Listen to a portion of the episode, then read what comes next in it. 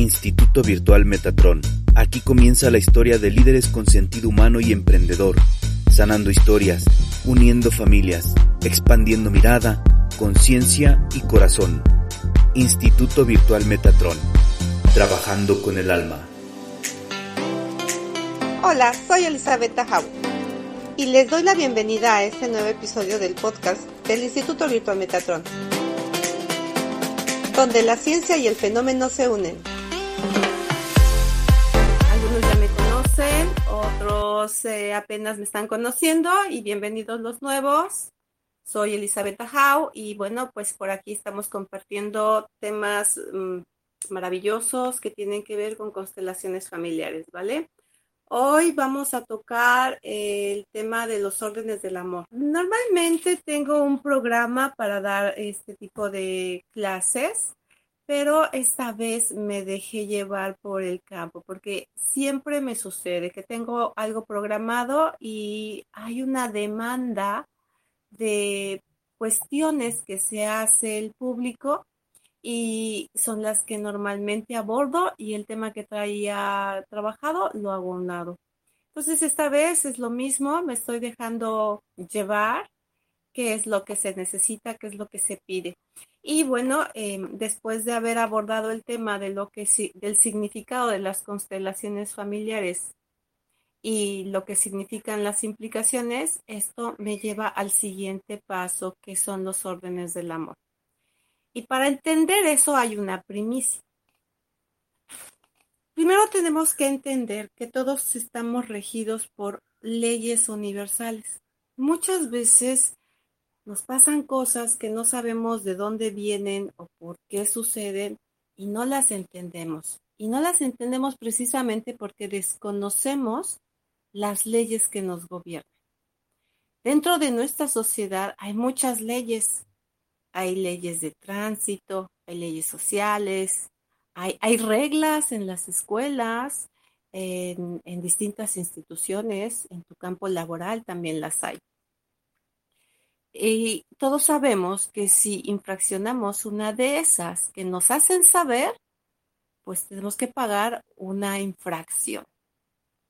Pero, ¿qué pasa con esas leyes que no nos cuentan, de las que no nos hablan y andamos en la vida por ahí caminando y todo el tiempo cruzándonos el alto. Y después, ya que nos pasa una tragedia, decimos, pero ¿qué pasó? ¿Por qué? Si yo me porto bien, si yo no hice nada, ¿por qué me está pasando esto? Bueno, precisamente porque desconoces las leyes del universo y al desconocer esas leyes, infraccionas eso que en cuestión está y recibes la consecuencia de esa causa. Entonces, como, como estamos ligados a estas leyes, es importante conocerlas. Y hay muchas, hay muchas leyes. Unas, estas leyes eh, gobiernan la energía, la temperatura, el tiempo, el espacio, la geometría, la transformación de la forma, y es algo que nosotros no podemos ni siquiera meter manos, simplemente surgen, suceden, porque está regido por algo mayor. Estas mismas leyes tienen energías vibratorias que nos dan poder o nos quitan poder. Una de ellas, que conocemos muy bien, es la, la ley de la atracción. Y como ella, hay muchas saber que existe es una cosa, pero saber manejarla es otra. De ahí la importancia de meternos a investigar y estudiar el tema para saber cómo funcionan y cómo poder entrar en esa mecánica y aplicarlas correctamente. El universo se manifiesta en tres grandes planos, que es el físico, el mental y el espiritual en cada una de ellas también están regidas sus leyes. Por ejemplo, las leyes espirituales son, por ejemplo, te dice que la persona que llega a tu vida es la correcta. Y si es la correcta, porque aunque nos quejemos de todo lo que sucedió en esa relación, esa relación es tu gran maestro que va a generar en ti una transformación en tu vida. Solo que muchas veces no la vemos, solo estamos en la queja. Otra de las leyes es que en tu vida sucede algo y eso que te tiene que suceder es lo que tenías que vivir, porque ese es el evento perfecto que también te va a transformar.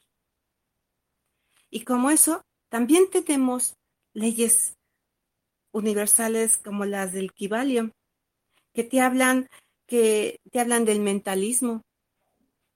Todo es mente, todo es creado a través de la mente, primero de la gran mente que hizo posible el universo, las estrellas, los, las galaxias, los planetas y todo, claro, con una fuerza de energía que va haciendo que todo eso suceda. Y como eso, ahora nosotros tenemos esa parte también, nosotros tenemos una mente y en esa mente nosotros podemos crear y co-crear. Y ese es un tema apasionante y también bastante extenso. Tenemos la ley de la correspondencia que te dice que arriba, como es arriba es abajo, como es adentro es afuera. Muchas veces estamos investigando de qué está hecho el universo y allá arriba, de, fuera del planeta.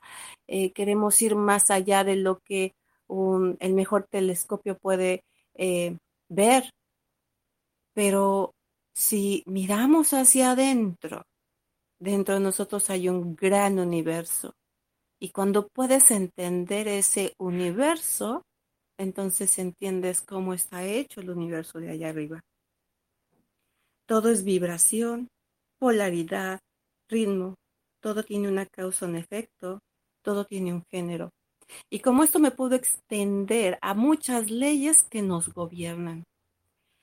Pero el tema que que sostiene constelaciones familiares son las leyes que nos ordenan para estar en equilibrio y en armonía en el sistema familiar.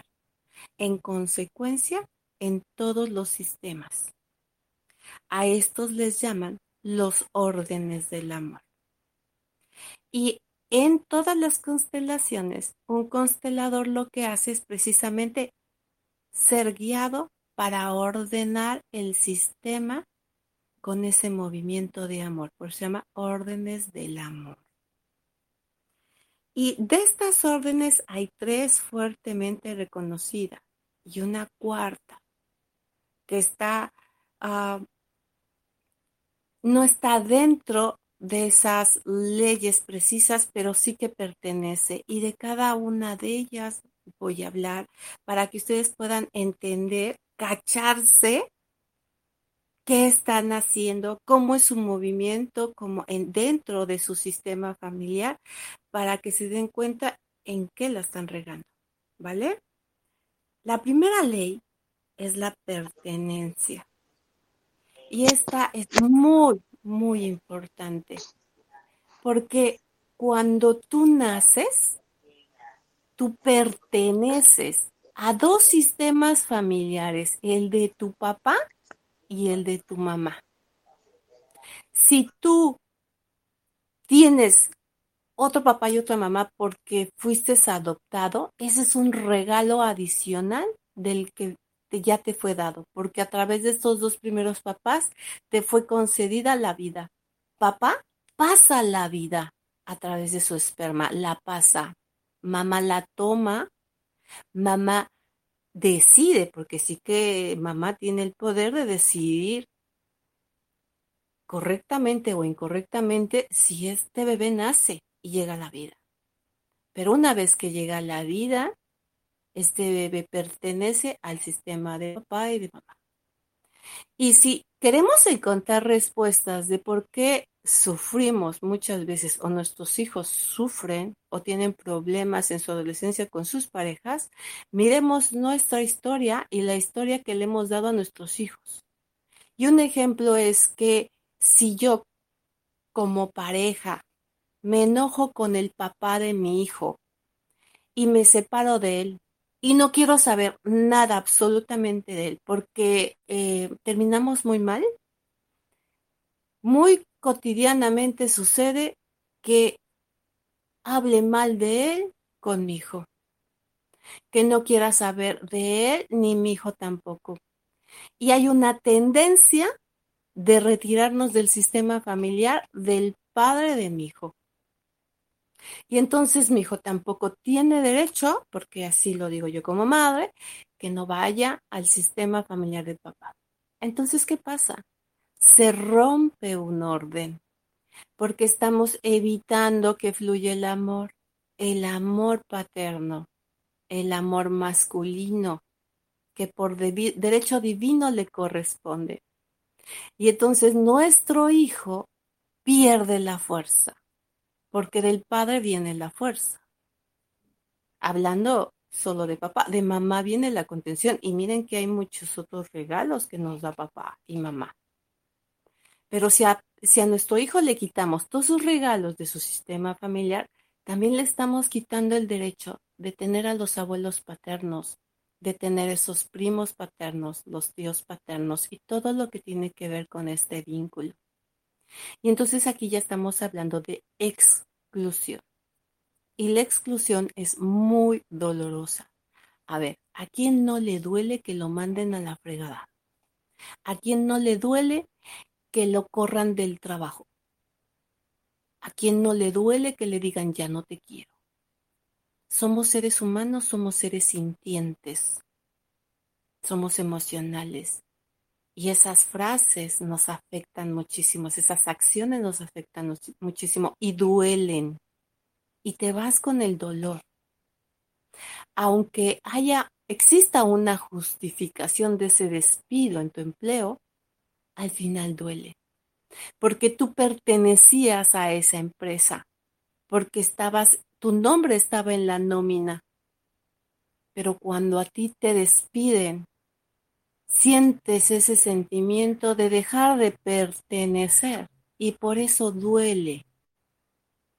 Y si eso es en un sistema laboral, imagínense en un sistema familiar. Que se excluya, por ejemplo, alguien que ya no aguantas porque es alcohólico y lo corres de tu casa y lo alejas de tu vida. No importa cuánto alejes a esas personas de tu vida, hay un vínculo grande que los une. Y ese vínculo es divino y nadie lo va a romper, ni un ser humano lo puede romper. Entonces, es muy doloroso ese rompimiento. Y lo que va a pasar es que aquello que tú excluyes en tu vida se va a repetir. Y se va a repetir llegando otra persona igual o peor desde tu perspectiva a la que se fue, a la que mandaste a la, a la que mandaste a la goma. Y entonces, ahí es donde no entendemos, pero mira que si ya me deshice de este y otra vez este que me, me gustaba tanto, que era tan lindo y que pensé que era diferente, resultó ser peor. Claro, porque no sanaste y no reconociste la relación anterior. Cuando nos separamos, hay que separarnos con amor. Son relaciones que pueden estar separadas o unidas, pero terminar bien, siempre bien. Claro que existe el enojo, por algo te estás separando, pero esa relación siempre tienes que sanarla y jamás excluirla. Y si no quieres que tus hijos sufran, primero mira que ellos vienen de dos sistemas familiares y pertenecen a esos dos sistemas familiares y necesitan la fuerza de esos dos sistemas familiares para que en la vida fluyan maravillosamente. Si no, seguiremos en la misma, después de tus hijos, tus nietos y luego tus bisnietos. Porque siempre seguirá alguien que siga terminando con una relación mal y separando al sistema. Por eso el primer orden que hay que mirar es el de la pertenencia. Todos pertenecemos a un sistema y tú perteneces del momento que estás en la nómina, perteneces en el momento en que estás en la lista escolar, perteneces en el momento que hay un acta de nacimiento y dice, la primera en el hospital dice de qué mamá eres, cómo se llama tu mamá, de qué mamá vienes.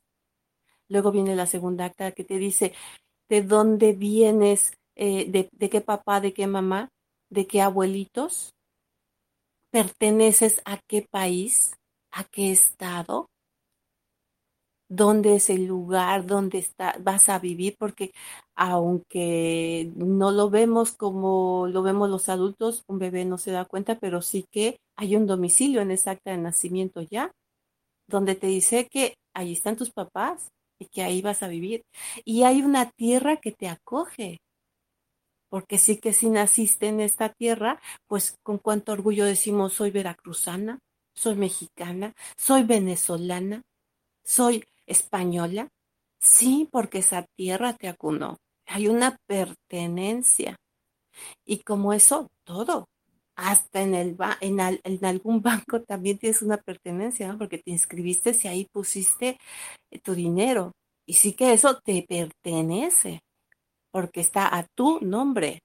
Por eso todo documento es importante y en esos documentos se establece el orden de la pertenencia. El segundo orden es la jerarquía. Y miren que aquí todos están fuera de lugar. Hay un orden jerárquico desde el momento en que naces. Por eso entre los hermanos bien que se distingue quién es el quién llegó el primero, quién llegó después, quién llegó al último. Y lo mismo en las filas, ¿no? Cuando vamos a comprar algo, cuando vamos a entrar al cine, cuando vamos a ir a algún evento. ¿Quién llegó primero? ¿Y qué pasa cuando alguien se quiere meter en la fila adelante y tú ya tienes tres horas parado? ¿Cuántas personas brincan por eso? ¿Por qué? Porque hay un orden y conforme vayan llegando, se llama jerarquía. Pero hay una tendencia de infraccionar esta jerarquía. ¿Y cómo lo hacemos? Esta dinámica nace en la familia. Cuando papá se va o de repente papá se muere, normalmente el primer hijo, y cáchense, ¿eh? cáchense todo lo que diga, como, como eh, cada quien trae su historia, y, se va a identificar. El primer hijo varón, cuando el papá no está en casa, es el primero que toma el lugar de papá. Y hay una tendencia de querer controlar todo ahora en la casa y ver de qué manera sacar una economía. Desde muy jóvenes comienzan a trabajar porque hay que apoyar a mamá. Se coloca en el lugar de papá. Y cuando mamá se va, en caso eh, contrario, que si papá se queda, mamá se va, mamá fallece, la hija mayor ocupa el lugar de la mamá. Muchas veces no siempre es la hija mayor, puede ser la segunda, la tercera. Generalmente son los primeros, pero sí que se da que de repente alguien más pequeño ocupe ese lugar. Ahí entramos en un desorden hay un amor muy grande en el sistema familiar y siempre buscamos cubrir espacios. Estamos regidos por espacio y tiempo. Y cuando algo estaba en un espacio, alguien lo tiene que ocupar. Esa es una ley. Y entonces normalmente los hijos desde un amor muy grande dicen, yo te apoyo mamá, yo te apoyo papá. Y y de ahí que también tenemos la dinámica de que entre, entre hermanos no respetamos su jerarquía. Hay un hermano mayor que es quien le corresponde llevar el orden de sus hermanitos, de guiarlos, porque es el primerito, es el que abre el camino. El camino es, es el primero que va a sufrir para entrar a la escuela, ¿eh? Miren que es el primero que va a llorar porque desconoce el tema escolar y no lo había visto en su sistema familiar. Es el primero que llega y llora. Pero ya el segundo hermano no llora porque como ya vio que el otro hermanito va a la escuela, pues también tiene que ir a la escuela y ya no sufre. Pero el primero es el que en verdad abre el camino. Pero sí que de repente hay un hermano que ve esta jerarquía y quiere ocuparla. Y entonces empieza a tomar el poder. Y entonces toma la jerarquía del hermano mayor. Y estos dos hermanos siempre van a entrar en conflicto y nunca se dan cuenta. O sea, en verdad que esto no es como consciente, lo hacemos de una manera inconsciente, desde un amor muy grande y un ego también. Y, y entonces, ¿qué pasa? Que si ya estás acostumbrado a hacerlo en casa, esta dinámica la aplicas afuera de tu casa. Y entonces vas a entrar en conflictos en tu empresa, en el campo laboral, en el campo escolar. ¿Por qué? Porque si yo tengo la tendencia de brincarme la jerarquía de mi hermano mayor, voy a tener la tendencia de brincar la jerarquía de mis compañeros. Yo no voy a respetar que, el, que, un compañero llegó tres años antes que yo, pero yo quiero el puesto que sigue después de ese compañero, que es al que le correspondía llegar. Y entonces pisamos personas para llegar más alto, porque tenemos esa tendencia. Y si tengo la tendencia de ser la jefa de la casa porque no está mi mamá, pues voy a tener la tendencia de en la empresa, si mi jefa, si, en, el caso de que, mm, digo, está mal dicho, sería, si en la empresa la que, mm, la que lleva el control es mujer, o sea, esa jefa me la voy a querer brincar. Y voy a incluso decirle qué es lo que tiene que hacer. Es decir, yo no estoy en mi lugar. Y cuando no estamos en nuestro lugar, ¿qué pasa? Ya vienen las broncas. Y entonces llegan y me dicen, por ejemplo, cuando están en consulta, es que tengo muchos problemas con mi jefa, no sé qué pasa, no me, no me acepta, no me, no me ve con buenos ojos, yo la quiero apoyar, pero ella no entiende que yo quiero hacer las cosas eh, bien, estoy al servicio, soy muy buena gente, me quedo horas extras, pero siempre estoy, siempre esa persona se enoja conmigo y yo termino muy mal. Y bueno, entonces cuando les pregunto, a ver cómo te llevas con tu mamá. entonces en esa relación que hay con mamá o en ese espacio que estás ocupando con mamá, es la misma que vas a llevar en esa dinámica laboral. Y si tú te llevas mal con tu papá, te vas a llevar mal con tu jefe. Y así es todo esto que les va a poder llevar a entender cómo están llevando su dinámica en casa y cómo la están llevando fuera de su casa. Cáchense. La tercera, el tercer orden del amor es el equilibrio todos somos individuales, pero siempre procuramos estar en pareja y no en relación a esa pareja que me hace ser novia o esposa, ¿no? También está la manera de ser pareja con mi mejor amiga, ser pareja con mi compañero de, por eso le decimos compañero, ¿no? Compañero de trabajo, mi compañero en la escuela, porque las bancas, acuérdense que la primaria es una, una banca para dos personas. Ya, ya en, en, otros grados escolares más elevados es una sola banca, pero al principio somos dos. Y entonces, en estas relaciones de pareja, debe haber un equilibrio.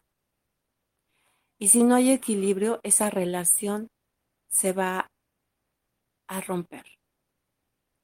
Y como es una relación que amamos, va a doler y entonces entramos en broncas mayores. Pero ahí está lo más, yo le llamo, mm, le llamaría algo, algo lo, más, lo bueno, viene lo bueno. Primero que si lo vemos en el sentido de hombre-mujer, una pareja de novios y una pareja de esposos. Y eso lo podemos, esta dinámica que voy a mencionar la podemos llevar a cualquier tipo de pareja, ¿vale? La relación de novios, yo, yo te doy una rosa para equilibrar la relación, el otro me tiene que dar otra rosa. Pero yo le doy una, dos rosas, la otra parte me tiene que dar dos rosas. entonces si lo ponemos en una balanza, hay equilibrio. Pero ¿qué pasa si yo soy la única que da rosas y no recibe nunca nada? La relación se empieza a desequilibrar. Y entonces, ¿qué nos queda? Alejarnos de esa relación. Generalmente el que se va es el que recibe y no puede aportar. Otros se cansan de dar y se van. Mm, lo, lo que yo digo que viene lo bueno es cuando es la otra, vemos la otra parte de la moneda. Si a mí me dan una cachetada, yo tengo que dar la otra. Pero que si me dan dos, pues también tengo que darle dos cachetadas. Y ahí es donde la fiesta se pone buena.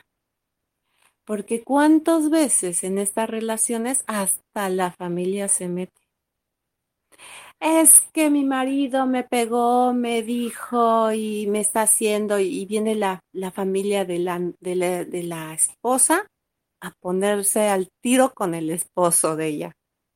El otro está solo, no tiene a la familia y entonces empieza el desequilibrio. Y ahí digo, empieza la fiesta porque entonces empieza un asunto de broncas entre ellos, entre un baile. Y saben que cuando una relación está muy enojada y se pelean, y, mientras más alto hablan, y mientras más se avientan, y mientras más se gritan, es porque hay un amor herido. Hay mucho amor. Y como no puedo con eso, te tengo que aventar hasta el sartén porque me duele que me hayas hecho esto, porque no puedo con esto. Te amo tanto que me has lastimado, ahora yo te lastimo a ti. Y entonces esa fiesta es interminable muchas veces en las parejas y miren que duran años juntos peleando. Y muchas veces la intervención de gente externa le dicen, pero ¿por qué no lo dejas?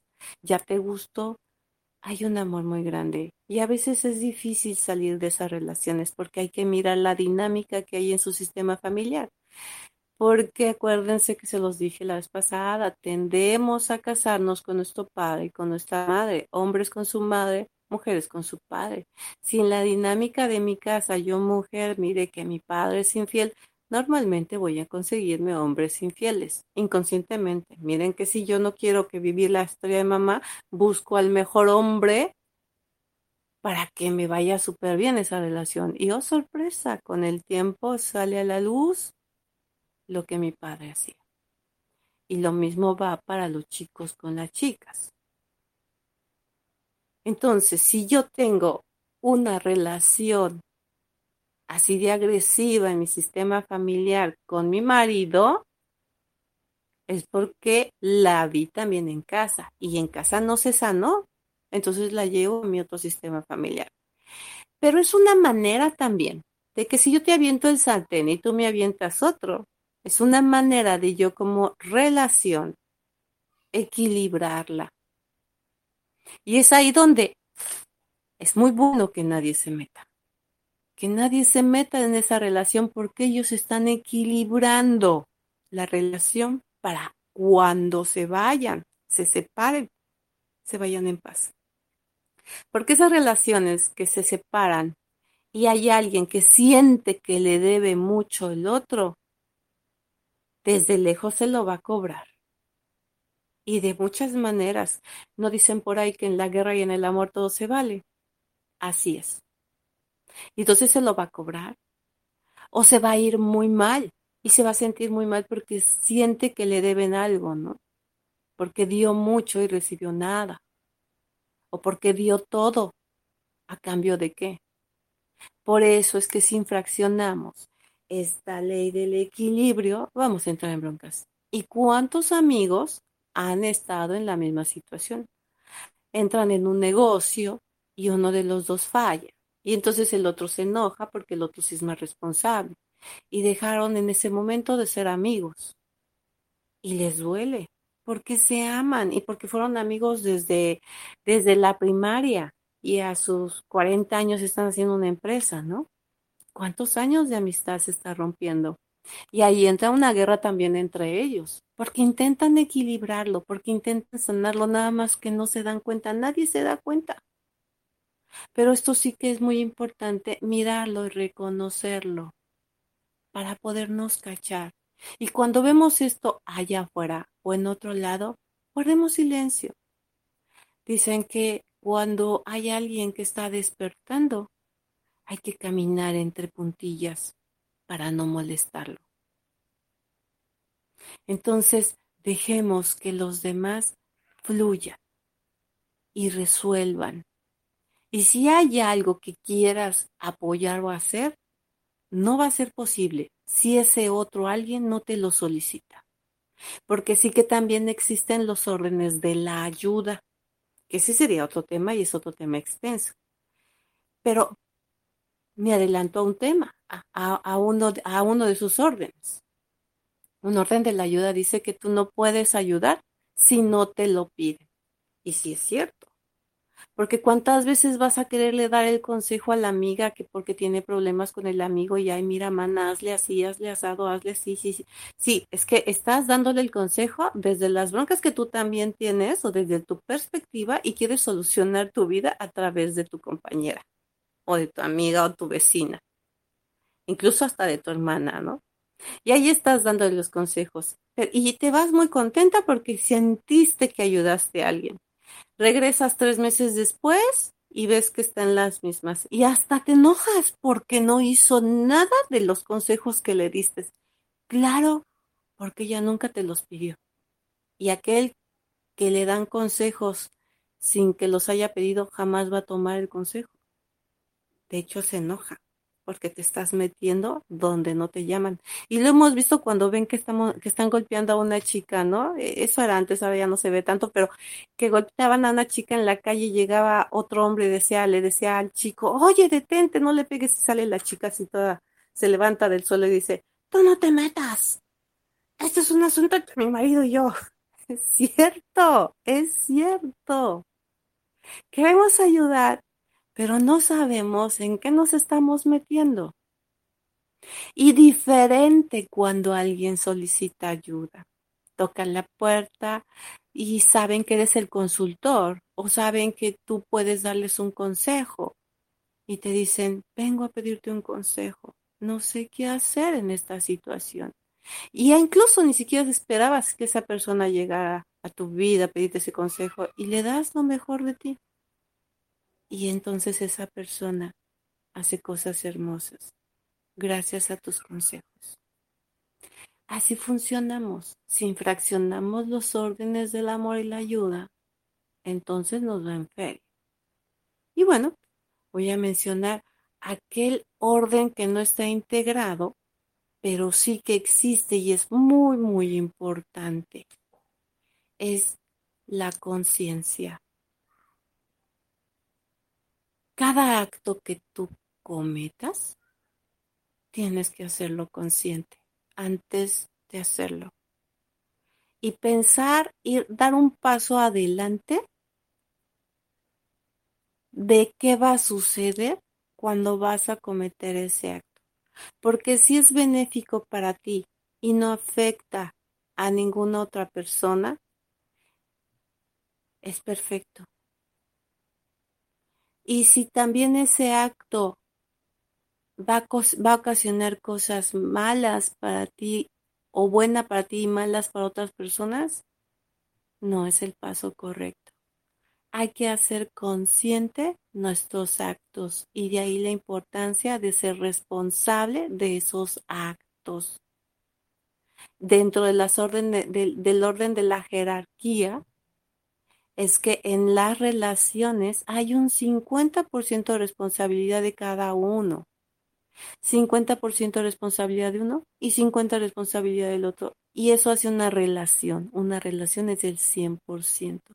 Así es que no es que porque tú me hiciste, no, es que también tú qué estabas haciendo para que te lo hicieran.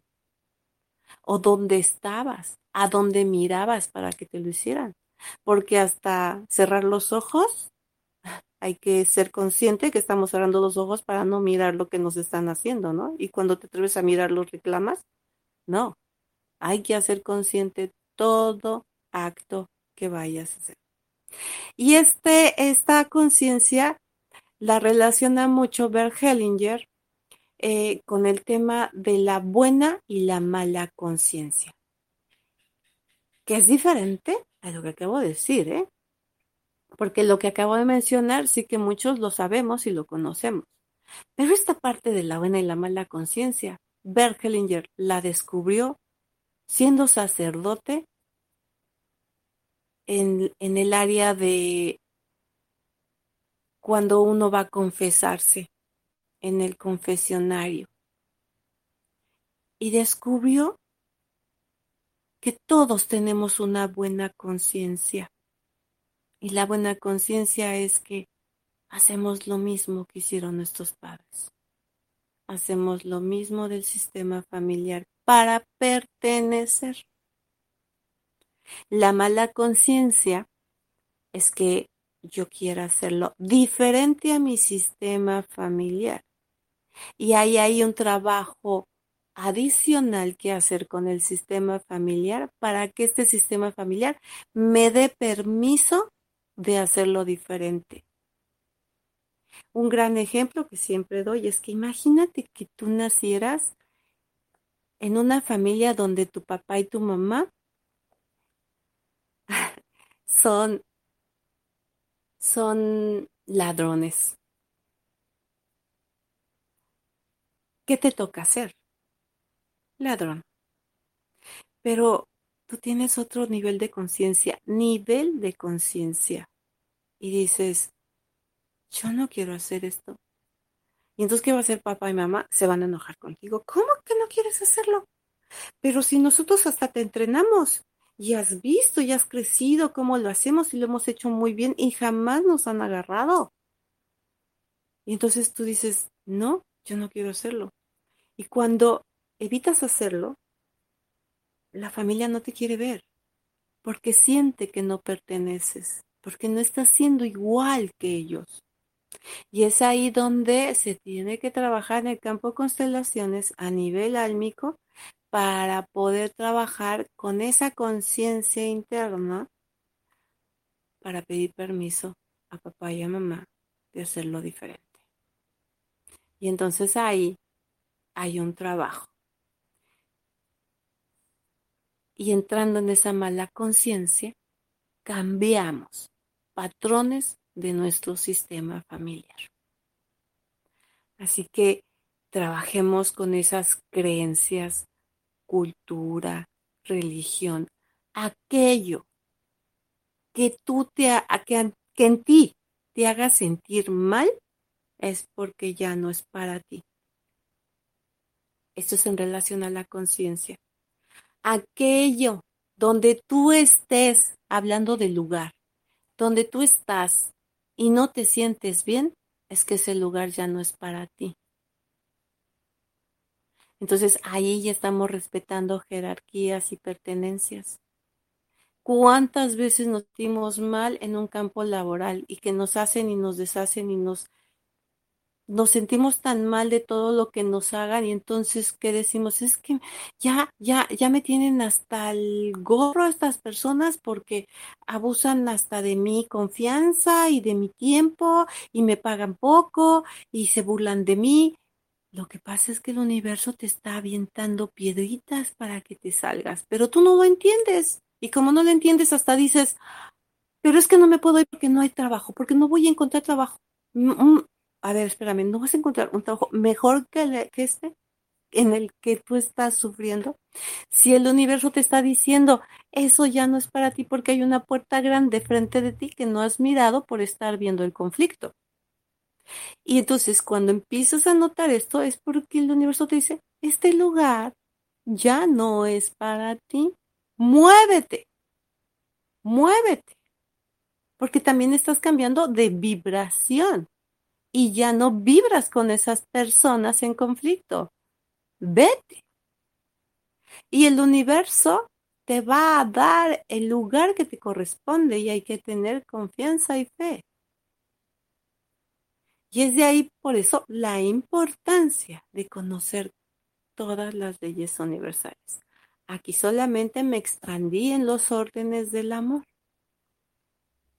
Los invito a que estudien estas leyes y muchas más. Y claro que este tema es más profundo porque normalmente nosotros en clase hacemos que el alumno con esta con estas leyes trabajen cada una de ellas para ver dónde están implicados, cómo están implicados y cómo salir de ese meollo.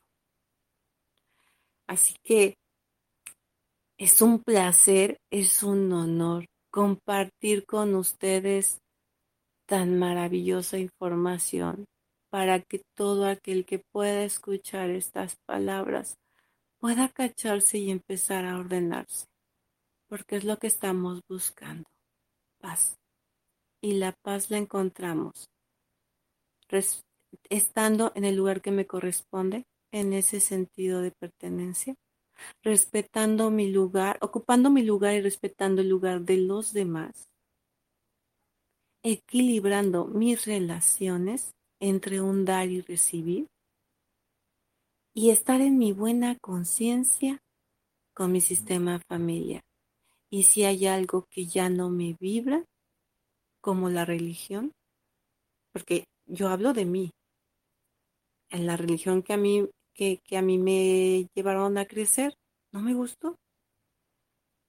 Y cuando mi padre pudo cambiar de religión, yo también lo hice. Entonces había como una especie de permiso, porque papá ya lo hizo, dio el paso. Y entonces yo también doy mi paso. Entonces es así. Y que y hay cosas que también no me gustan sistema familiar y las cambio, pero no sin antes honrar, agradecer eso que me dieron, porque de ahí vengo y después cambiarlo, pidiendo permiso. Todo es así. Porque no solamente tenemos a papá y a mamá para ello, ¿eh? que si viene por generaciones, imagínense cuánta fuerza tiene eso que tú estás cargando o que estás repitiendo o que estás haciendo. Por eso se trabaja profundamente en constelaciones familiares. Y bueno, esta clase es de 45 minutos y nos vamos a dar 45 minutos para poder contestar a todas sus preguntas que hayan hecho, ¿vale? Angie está con nosotros para podernos apoyar.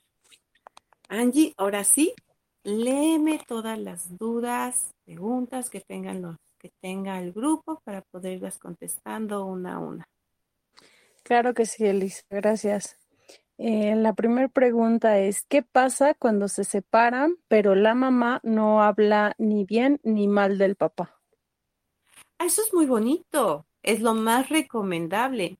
Lo, em, les recomiendo para los que no han visto la película de No se aceptan devoluciones con Eugenio Derbez y quienes ya la vieron, es una maravilla, es el mejor ejemplo.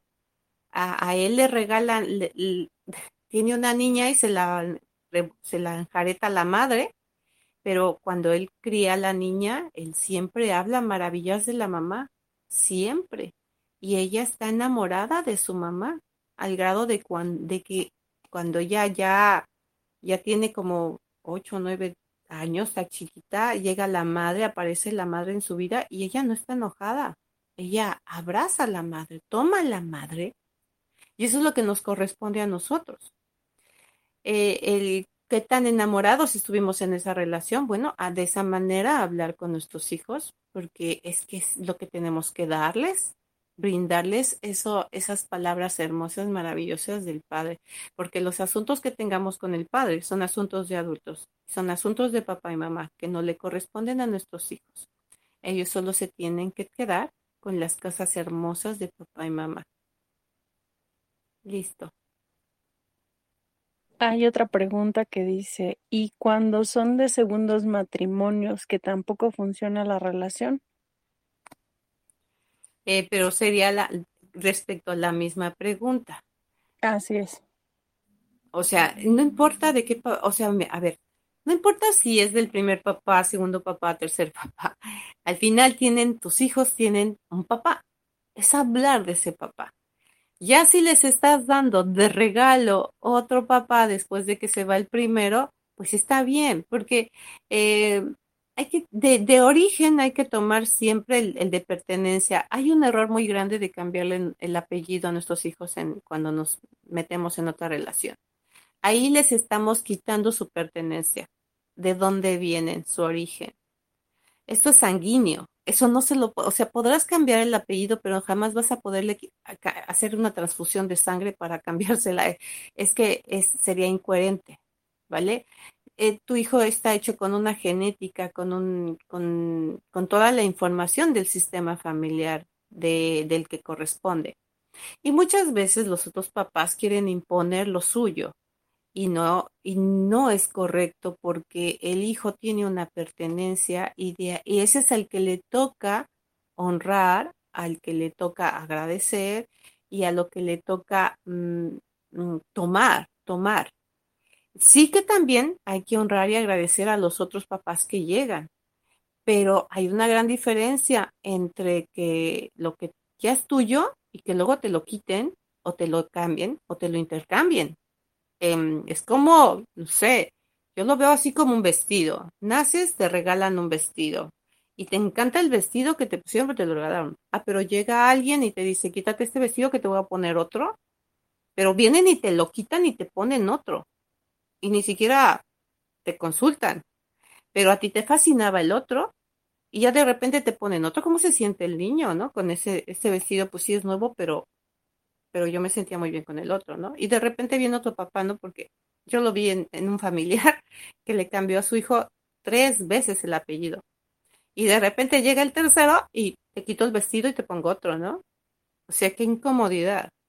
Porque, y el hijo, y porque lo veo, porque está en la familia, el hijo mm, tiene un sentido de pertenencia de que no pertenece a ningún lado y tiene una serie de problemas y conflictos en su vida como adolescente tremendos. ¿Por qué? Porque no tiene una identificación. Y muchas veces sentimos eso, o sea, siento que no pertenezco, que nadie me quiere, que no me identifican. ¿Por qué? Porque no hay un derecho de pertenencia. Se lo arrebataron. De ahí la importancia de respetarlo y continuar, sí, con otro papá de, se llaman papás de corazón, no son papás adoptivos ni padrastros. Es papá de corazón, lo mismo va para la mamá, mamá de corazón, cuando vienen segundas partes. Es de corazón porque es un papá de regalo que viene con otros atributos, otras características que le va a dar para que el niño pueda crecer con estos, mm, con estos patrones conductuales pero sí que aunque no crezca con sus padres originales, va a tener ciertos patrones conductuales porque, como lo mencioné en la clase pasada, hay un campo mórfico que te da la información y aunque nunca lo veas, te va a llegar y lo vas a hacer igual. Y eso se llama fidelidad al sistema familiar original. Listo. Gracias, Elisa. Eh, después preguntan, ¿qué hacer cuando no te gusta el trato de tu pareja? Bueno, es que ahí tienes que trabajar. Eh, aquí, hay, aquí una especie de victimismo, ¿vale? Si a mí no me gusta que me traten como me traten, pongo un hasta aquí, pongo un alto. Y si ese alto no funciona, pues me voy. Porque aquí tienes dos opciones. Me quedo a seguir recibiendo el maltrato porque me gusta ser víctima, me gusta el dolor, o no quiero esto en mi vida y me voy.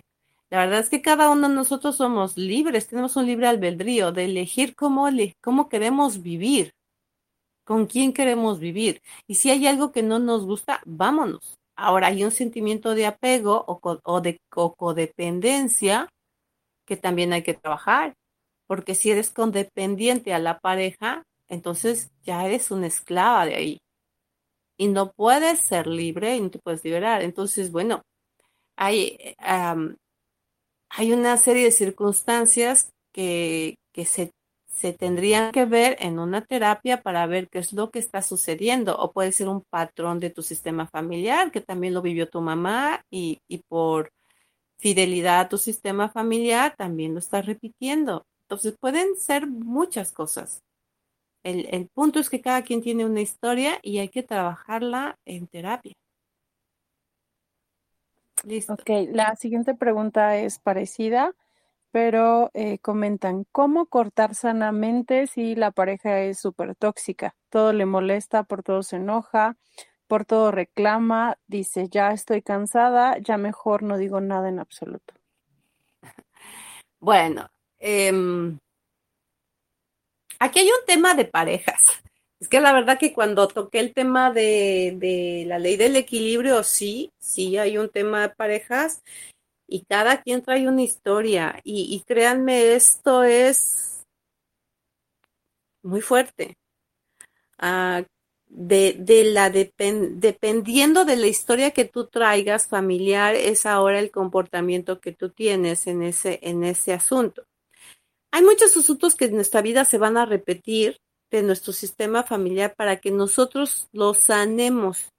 Y hay toda una regla para sanarlo, ¿no? Y esa regla primero son los movimientos amorosos que se hacen en el campo en una constelación.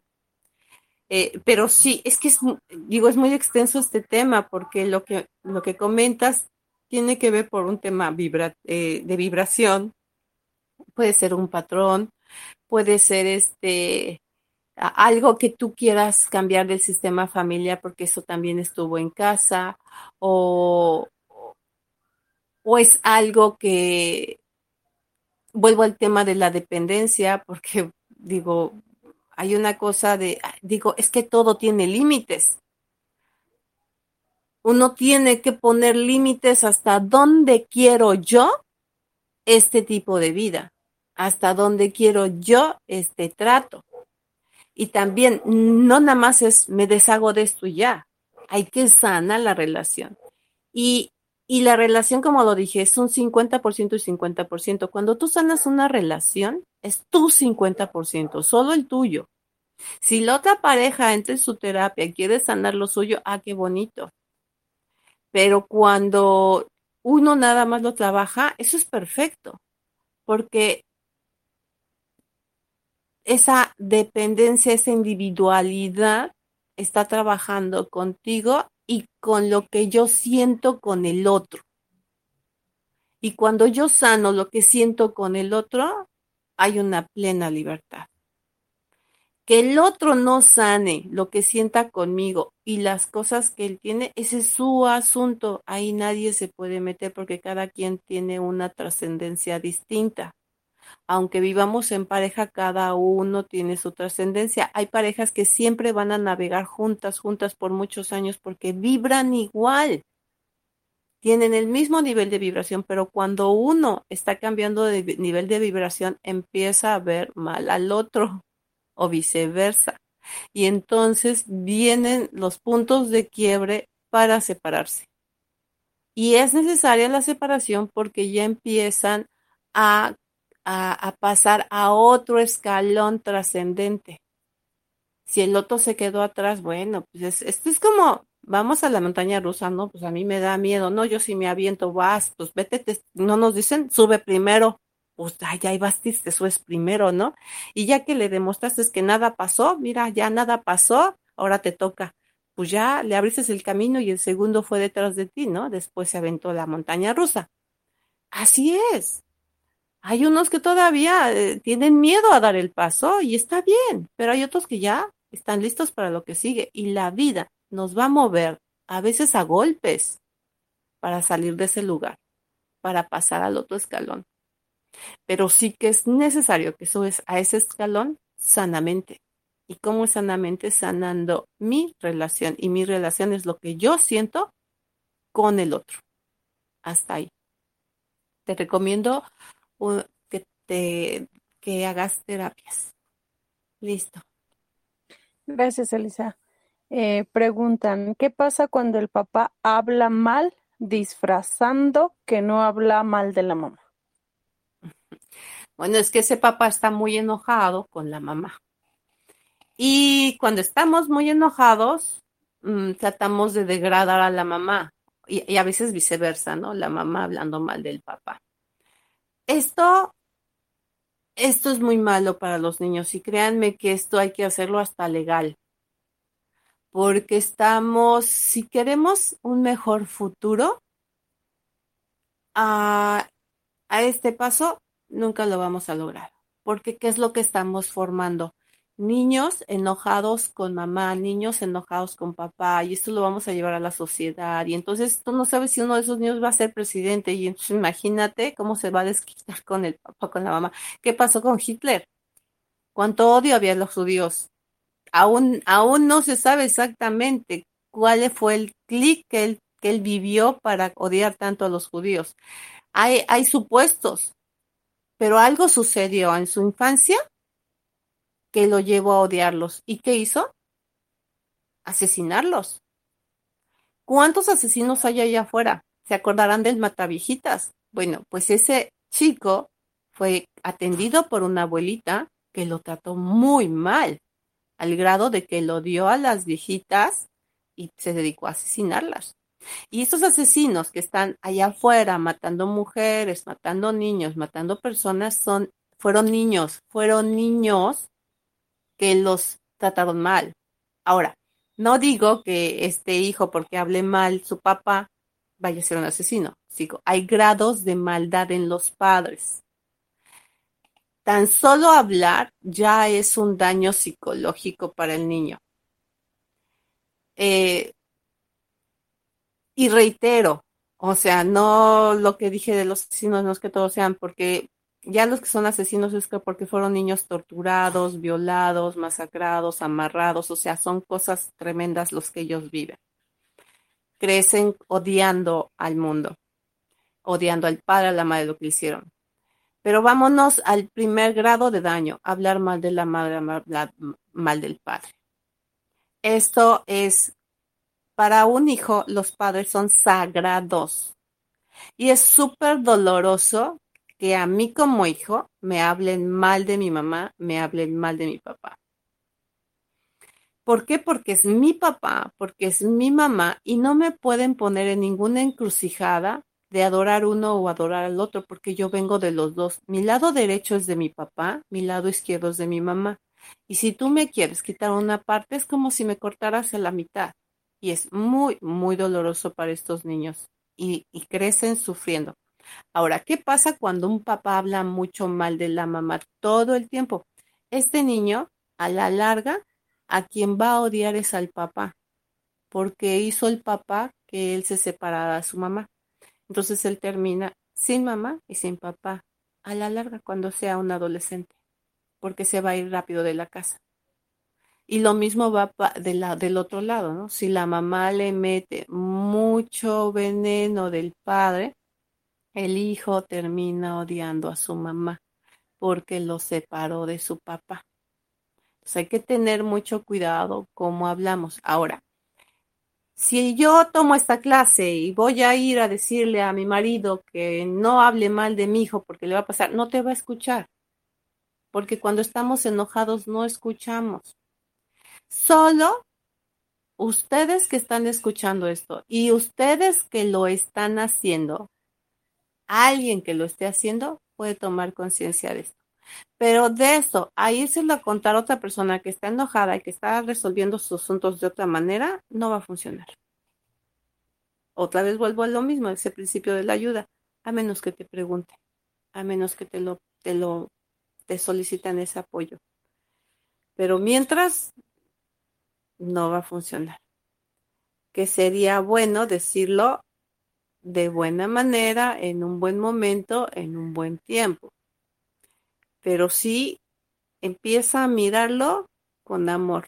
No te enojes, míralo con amor, porque lo que él hace está demostrando con ese odio o ese coraje es que te ama demasiado, no puede con eso y es mejor desquitarse de esa forma. Así trabajamos los humanos, lamentablemente así somos. Que ahora ya llegaron estas, uh, esta información en estos tiempos de nuestra vida es precisamente porque ya queremos sanar relaciones. Y para poderla sanar, primero la comprensión de cómo suceden y cómo nos movemos. Y de esa manera poder hacer lo nuestro para salir de eso que está haciendo daño. Listo. Gracias, Elisa. Eh, voy a leer una, pero vamos a pasar a la siguiente, a ver si nos la pueden eh, poner un poquito más clara, porque la pregunta dice, ¿y si no hubo convivencia con papá? Entonces ya les puse ahí en el chat para ver si pueden especificar eh, cuál es la pregunta. Y la siguiente pregunta es, cuando se separan y la hija solo usa el apellido de la madre y no vuelve a utilizar el apellido del padre, ¿ahí qué sucede? Voy a contestarte la primera, porque la primera creo que tiene relación como cuando, cuando tienes al bebé y nunca estuvo presente el papá. Hay muchas historias de estas. Eh, y este tema va para las mujeres. Ah, normalmente los hombres les echamos todas las piedras, porque decimos que ellos son los abusadores, que nos embarazan y luego nos abandonan. Pero hay que mirar el poder de la mujer. La mujer es la que dice sí en esa relación. La mujer es la que dice sí cuando abre las piernas. Y la mujer dice sí cuando tiene ese bebé. Entonces la mujer tiene la sartén por la mango. Perdón. el, el, mango de la sartén en la mano. Entonces, em, primero es ver mi responsabilidad, ¿no? Yo fui la que aceptó esta relación yo fui la que permitió estar en la intimidad y yo decidí tener a este hijo. Ahora, ¿qué voy a hacer con esto? Porque él no quiere al hijo, porque él se quiere ir, porque él se fue, porque él no tuvo la fortaleza para quedarse. Bueno, hay que entender que muchos hijos varones, por generaciones lo hemos visto, vienen de padres que los que se han ido, que no se quedaron con ellos. Entonces, cuando, cuando crecemos también por, por asuntos de, de, ver el patrón conductual de nuestros padres, nosotros tomamos esa información para darla a nuestros hijos. Entonces, ¿qué pasa cuando un hijo crece sin papá? Pues crece sin el patrón del papá, no sabe cómo ser papá. Entonces, estos hombres, cuando son adolescentes, no tienen la fortaleza de ser papá tienen relaciones íntimas porque son humanos, porque tienen la sexualidad y la sexualidad es muy fuerte y pues se presentó el momento y pues, se dio el acto. Incluso no se cuidaron porque ambas partes tienen que tener conciencia del tema de cuidarse. Ok, ya pasó, ya se enteró, pero pues el mejor se echó a correr. ¿Por qué? Porque no sabe ser papá. No tiene la fuerza de ser papá. Entonces, ¿qué pasa con este niño que ya tienes y no tiene el patrón de papá?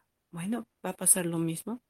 Cuando él sea grande, no va, a no va a estar con su papá, no va, no va a tomar la fuerza del padre para poder ser papá con sus hijos.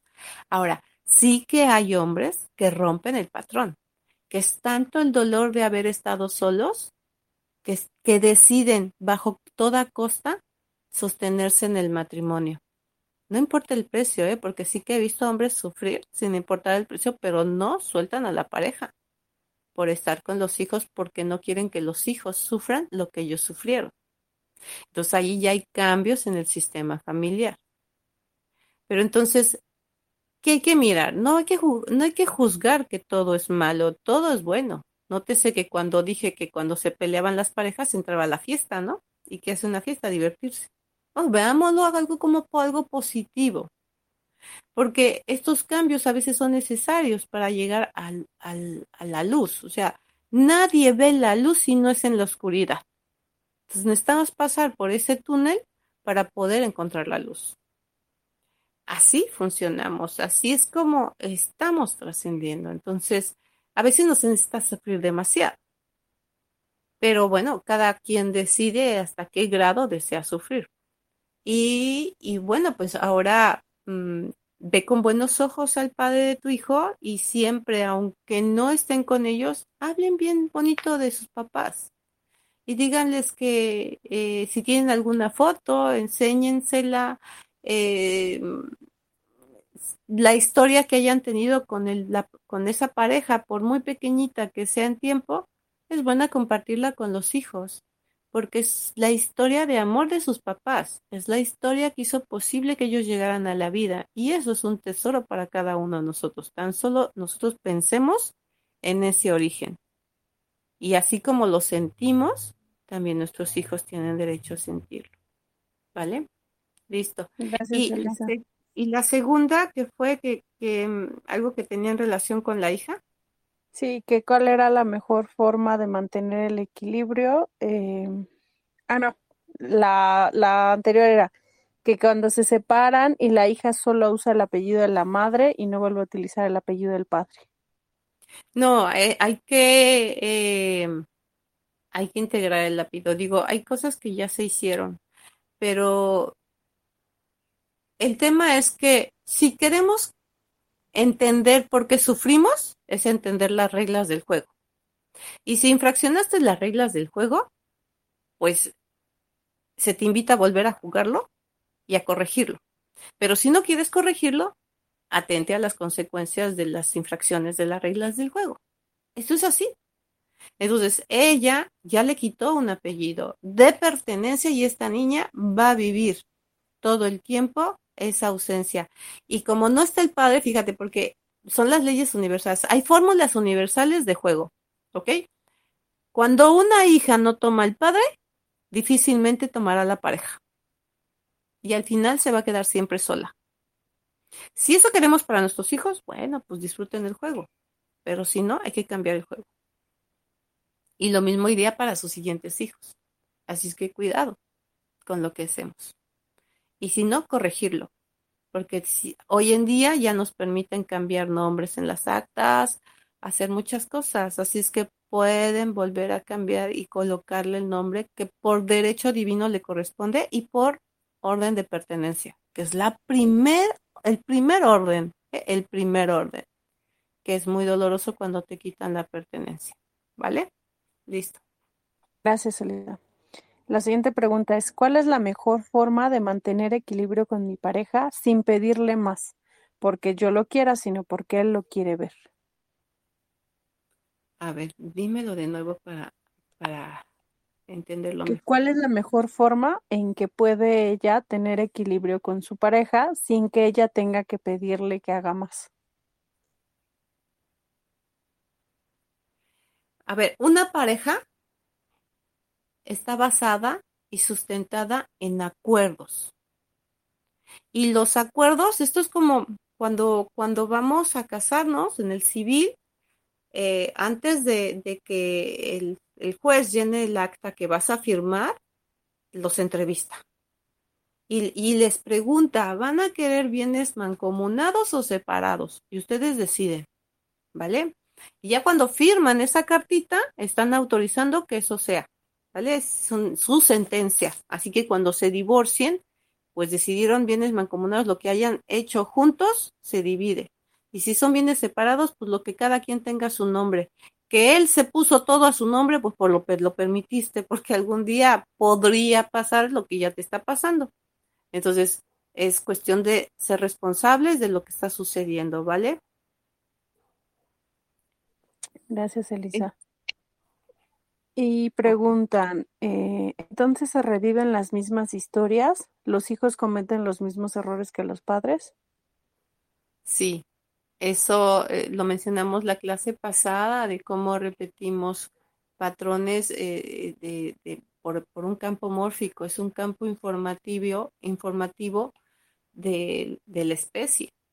Y, y es una, es una manera de, sobrevivencia. Si el ser humano sobrevive bajo ciertas circunstancias, pasa a la siguiente generación. Y esas mismas circunstancias se van a presentar en la siguiente generación para repetirlas. Ahora, si esas circunstancias son dolorosas, hay que corregirlas.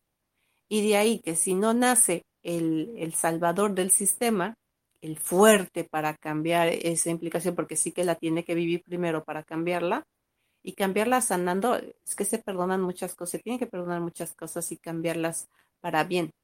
Y si no, sucede pues a la siguiente generación. Y no es que todos los hijos lo repitan, siempre hay un hijo que lo repite. Y como son muchas cosas que hacemos, pues diferentes, ahora sí que cada hijo toma su diferente boleto.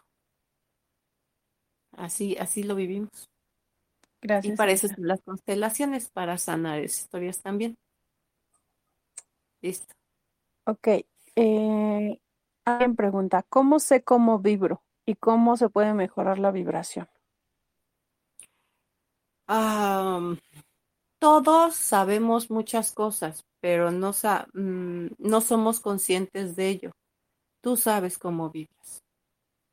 Eh, si yo vibro en amor es porque me siento amorosa, porque me amo, porque me apapacho, porque hago que mis cojincitos y mi cama sea pachoncita, porque me encanta comer súper rico, porque me baño con jabones bien que huelan bonito, eh, porque busco que todo esté en armonía para sentirme amorosa y me gusta compartir lo que tengo.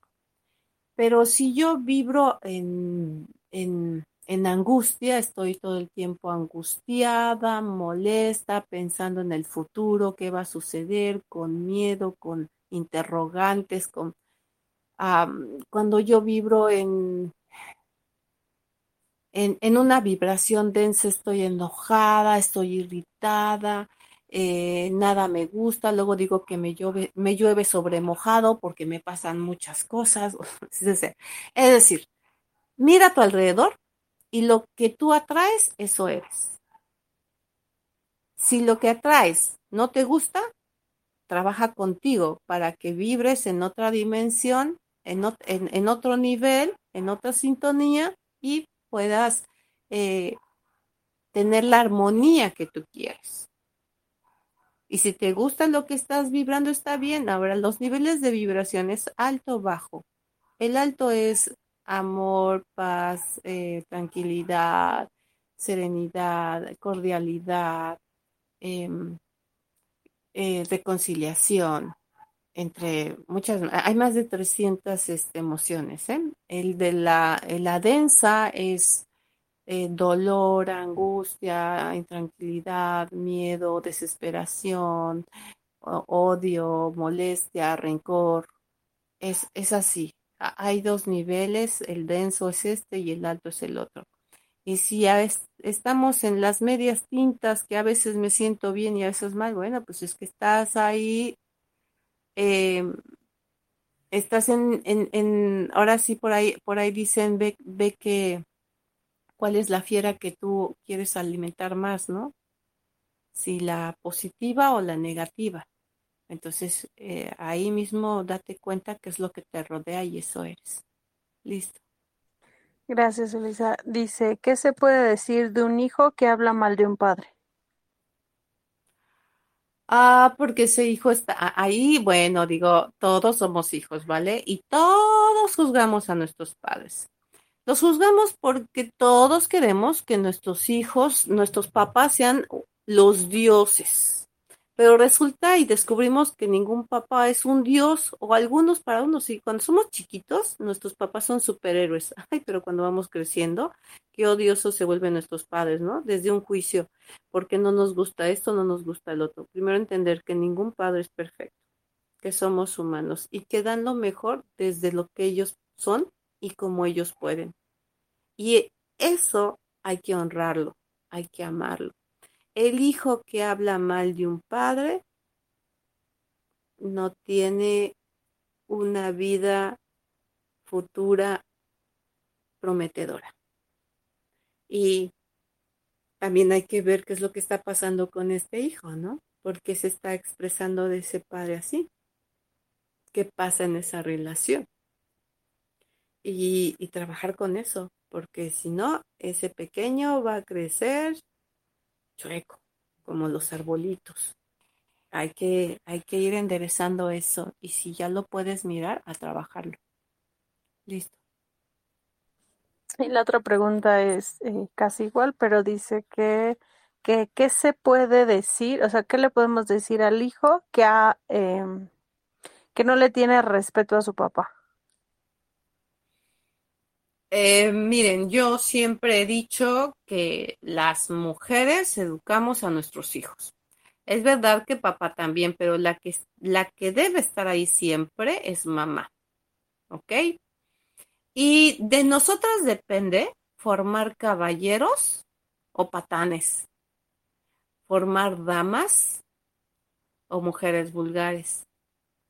Entonces, va primero desde cómo soy yo y qué le estoy enseñando desde mi conducta. Y lo vemos en el kinder, ¿eh? entran niños, pero súper cool y bien buen, buena onda, porque así se llevan en su sistema familiar. Y hay niños que llegan a golpear y hablar feo entre sus amigos, porque así se llevan en el sistema familiar. Son espejos del sistema familiar. Pero si hay niños que van creciendo y están abusando de los padres, es que los padres están permitiendo que los hijos se suban no hay una educación correcta, no hay límites, no hay castigos, no se le está guiando correctamente. Y entonces, ¿qué estamos creando para el día de mañana? ¿Qué tipo de humanidad? Ahí hay que... Y miren, el amor es ciego amamos a veces mucho a nuestros hijos que hasta, que hasta cuando están chiquitos y nos agarran a pataditas hasta nos reímos y eso no es correcto porque desde ahí están aprendiendo. Fíjense, un pequeñito no distingue entre lo bueno y lo malo cuando están chiquititos. Y si un papá se ríe cuando el niño pega, el niño entiende que lo está haciendo bien porque divierte al papá. Pero si desde ese momento le dices, no, eso no es correcto, eh, y le explicas por qué, entonces el niño no lo repetirá, porque al niño le fascina hacerte reír. Entonces ríete cuando haga cosas buenas y él identificará esas cosas buenas, pero no permitas lo que no es correcto.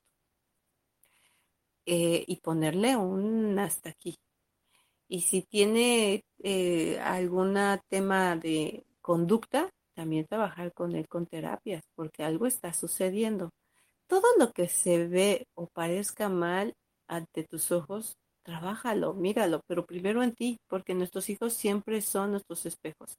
Yo como psicóloga y terapeuta, siempre que me vienen y me dicen, quiero que atiendas a mi hijo, ¿qué edad tiene? No, pues es menor de edad. Le digo, tu hijo no es el problema. Tu hijo es el espejo del problema de tu sistema familiar. Y con los primeros que voy a trabajar es contigo y con tu pareja. Y ahí ya salen todas las sopas. y ya de ahí muchas veces ya ni siquiera llegamos a, terapia de niños, porque ya se sanó la relación tóxica que había y que afectaba al niño. Así funcionamos en el sistema. Listo. Gracias. Gracias, Elisa. Eh, preguntan, si el niño crece sin papá, pero con un abuelo, es decir, que el abuelo juega el rol paterno o materno? A ver, a cada, cada cada cosa que existe en el, en el planeta Tierra y en el universo tiene un porqué y un para qué, ¿ok? Los sillones se hicieron para sentarse, no para usarlos de mesa y, comer sobre de ellos. Ah, una taza de agua, una taza está para que tomes líquidos, no para que comas, este, ah, no sé, pastas o sabritas ahí dentro de... No, o sea, es un recipiente específico para. Una mamá y un papá están para educar y los abuelos para consentir. Si un abuelo ocupa el lugar de papá, nunca lo va a educar, lo va a consentir. Entonces estos niños muy jóvenes se van de casa porque no sienten la fuerza del padre. Y eh, se va, o se quedan por, no tienen alas y nunca se van. Eh, y, tenemos niños de 40 años que nunca se van de la casa. Y eso no está bien. Y, no es cómodo, ni es, ni es bueno para su vida ni para los que están junto a él. Y, y si se va muy joven de la casa es porque está escapando de esa realidad y quiere formar una, una realidad nueva que muchos hemos vivido, de que me salgo de la casa porque quiero vivir mejor y ahora yo voy a vivir a mi manera, porque no me gusta cómo vivo y este y voy a tener una relación de pareja, yo sí voy a ser un buen padre, yo sí me voy a quedar y a la mera hora no tengo la fuerza, me voy. No pude ni sostener, no supe ni cómo sostener una familia.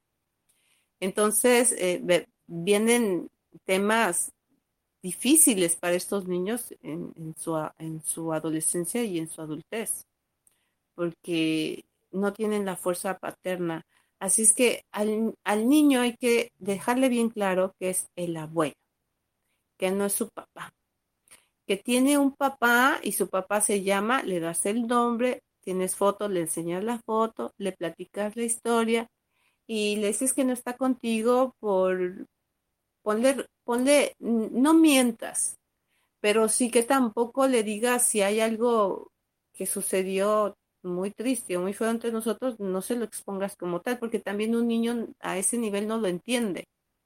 Eh, no entiende cosas de adultos, entonces a, unas palabras más simples, más sencillas, eh, dile las cosas, pero bonitas, porque él, necesita, a veces fíjense, no necesitamos tener la figura, consentir a nuestro padre, y, y, y, y, sentirlo acá dentro de nuestro cuerpo, porque nosotros somos el esperma de nuestro padre, somos el óvulo de nuestra madre. Cuando nos abrazamos, abrazamos a los dos.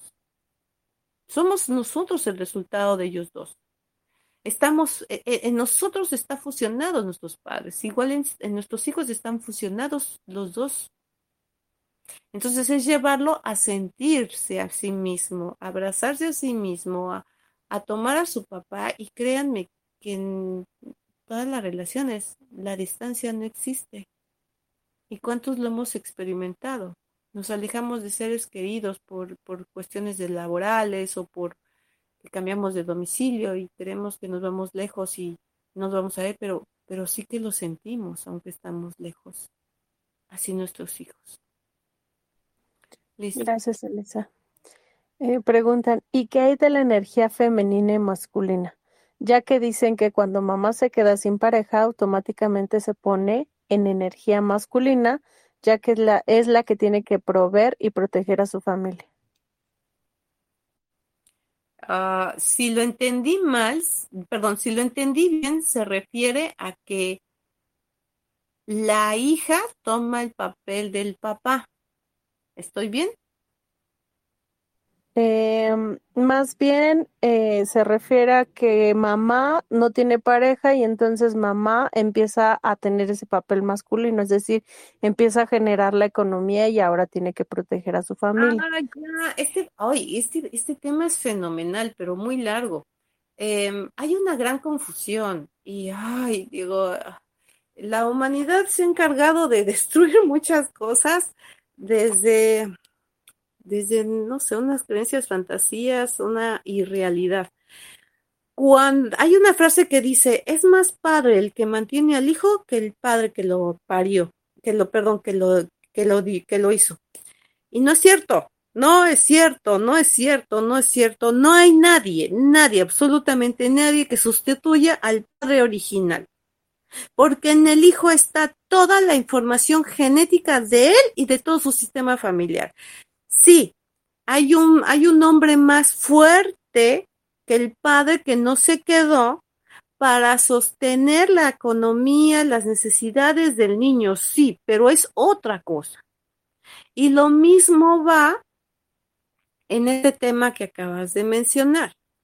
Las, hay un tema de las mujeres que dicen, ah, por ejemplo, vino el Día del Padre, cada, cada vez que se festeja el Día del Padre, y ya, ya hay este, eh, mención o anuncios que dicen y felicidades a todas las madres que la hacen de padre.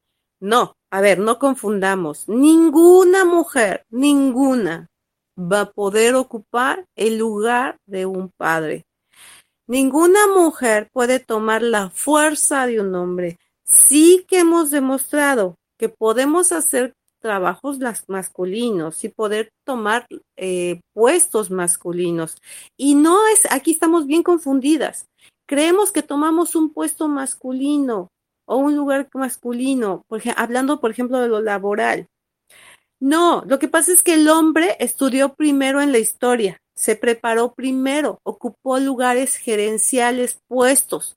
La mujer después empezó a estudiar, la mujer después empezó a laborar y entonces viene ocupando los mismos puestos. Lo que pasa es que el hombre llegó primero, pero no significa que yo ocupe un lugar de un hombre. Ahí estamos bien equivocadas. Entonces es simplemente estoy tomando un puesto. Traigo la misma capacidad porque estudié lo mismo que tú. ¿Sale? Pero a ver, quiero ver una mujer quiero ver una mujer que, la, que sea la, la, maestra y tenga la mano de obra de, de, la albañilería y que cargue los 50 kilos de cemento que ellos cargan y que se avienten de golpe los kilos, 10 kilos de golpe, los, los levante del camión y de ahí los vaya a poner al lugar de la obra. No hay una mujer que tenga la fuerza, la fuerza muscular de un hombre. Ellos son los que construyen, los que levantan muros. Y la mujer fue hecha para sostener a los hijos. Y se ha demostrado que si le das a los hijos al hombre, hace cada barbaridad. Sí que tienen la capacidad, sí, porque la sobrevivencia humana te lleva a que tiene que sobrevivir del hijo porque tiene que sobrevivir a cualquier costa, pero no tiene la misma mecánica, el mismo cuidado que tiene una mamá, porque es una maternidad natural, porque ella lo tuvo dentro del vientre y, con eso ya está preparada y el hombre no lo tuvo dentro del vientre. Entonces ahí tenemos que bien separar qué material está hecho el hombre y qué material está hecha la mujer. Entonces sí, tengo la capacidad de hacerlo igual que un hombre, sí, porque ya tenemos esa capacidad, pero porque ellos venían por delante. Eh, pero estamos preparadas para eso, somos seres humanos. Y de hecho, comprobado, nos lo tumbamos en muchas cosas porque nos hicieron a las mujeres con una capacidad mental maravillosa. Los hombres son más mecánicos, entonces las mujeres son como todólogas y los hombres son más selectivos. Que las dos partes son necesarias porque son el yin yang, son el equilibrio en el planeta y son ambos necesarios para la, la, la, todo este movimiento en el planeta y en el universo, generaciones tras generaciones, épocas tras épocas. Pero por favor, ninguna mujer suplanta a un hombre. Siempre hay que dejarlo claro. Y si hay mujeres que sean más, más masculinas, sí, porque en su genética está, hay, hay más gen masculino. Y hay hombres que también tienen más gen femenino. Y eso no los hace transvestis o, o que cambien de sexo, ¿no? Hemos Digo, hay hombres muy bonitos, bonitos, finos de la cara, cara, y un cuerpo bien, bien moldeado, masculino. ¿Pero por qué? Porque tiene más características femeninas, vienen de ahí. ¿Y, ¿Y qué pasa con los cocineros? Hay hombres mm, chefs increíbles. El tema de la cocina es femenino. Bueno, pues es que él trae más gen femenino y entró al tema de, de la cocina tiene más maternidad. Y la mujer que es más masculina, que le gusta la arquitectura, el diseño, todo esto que es masculino, es porque tiene más genes masculinos o tiene una fidelidad muy grande hacia su papá. Entonces, sí hay que ver de dónde viene toda esta fuerza, pero no hay que confundir que estoy ocupando un lugar, ¿vale? Y es un tema que me apasiona y es muy conveniente divulgarlo porque hay mucha confusión y cuando hablamos de jerarquías y de pertenencia estamos infraccionando lugares cuando decimos que la mujer ocupamos el lugar de un hombre cuando él no está. No. Sí, que nos toca a las mujeres. Y miren, eh, tenemos más fuerza para sostener a los hijos que los hombres porque nos duelen nuestros hijos y vemos como carajos hasta de la basura, si hay hambre y no hay, no hay, no hay de dónde, hasta de la basura. Y miren, que si existe la prostitución es mucho por esto también, porque hay mujeres que mm, por ciertas circunstancias no han logrado tener dinero, no les queda de otra y, y entran por ese, por ese camino triste. Y un hombre no. Un hombre está hecho para laborar y eso va desde el origen. Acuérdense que desde el origen el hombre fue creado para laborar. Entonces él trae la fuerza laboral, entonces trae la fuerza de la economía. Entonces para el hombre es más fácil estar y para la mujer qué tan difícil es estar en el campo laboral y en el campo del hogar. Se tiene que dividir y sí que la tenemos difícil. Y Bergelinger lo dijo y se dio cuenta, la mujer lo tiene más difícil la mujer lo tiene más difícil porque ocupa los campos laboral y la del hogar. El hombre no. El hombre solo va al campo laboral. Que apoya en la casa es algo diferente y a veces su apoyo, lo sabemos las mujeres, no es suficiente. ¿Por qué? Porque él no tiene la maternidad. Primero reconocer de qué estamos hechos y después obrar sobre lo que es sin confundirnos. ¿Vale? Listo. Gracias, Elisa. Preguntan, ¿cómo tomar a mi papá? Ejercicios prácticos. Híjole, esa es una pregunta que todos nos hacemos hasta cuando entramos a la escuela, nosotros que nos preparamos como psicólogos sistémicos. ¿Y cómo es eso de tomar a papá y a mamá? Esto, y, la maestra Angélica Olvera, que, que, es muy famosa y que nos preparaba en estos temas, decía, a papá y a mamá hay que desayunar, comer y cenar. ¿Y cómo es esto de tomarlos? Es mirar, mirar de dónde yo vengo, cómo es mi papá, sacar todas las conclusiones mías, que muchas me voy a equivocar, pero aunque me equivoque, al final son lo que yo pueda percibir de mi papá, ¿no? Mm, yo voy a hablar de mí, ¿vale? Por como ejemplo, ¿vale? Es mi papá es un líder eh, con mucho carácter, enojón, regio, em, muy fuerte, muy saludable, deportista. Em, y me quedo con eso, ¿vale?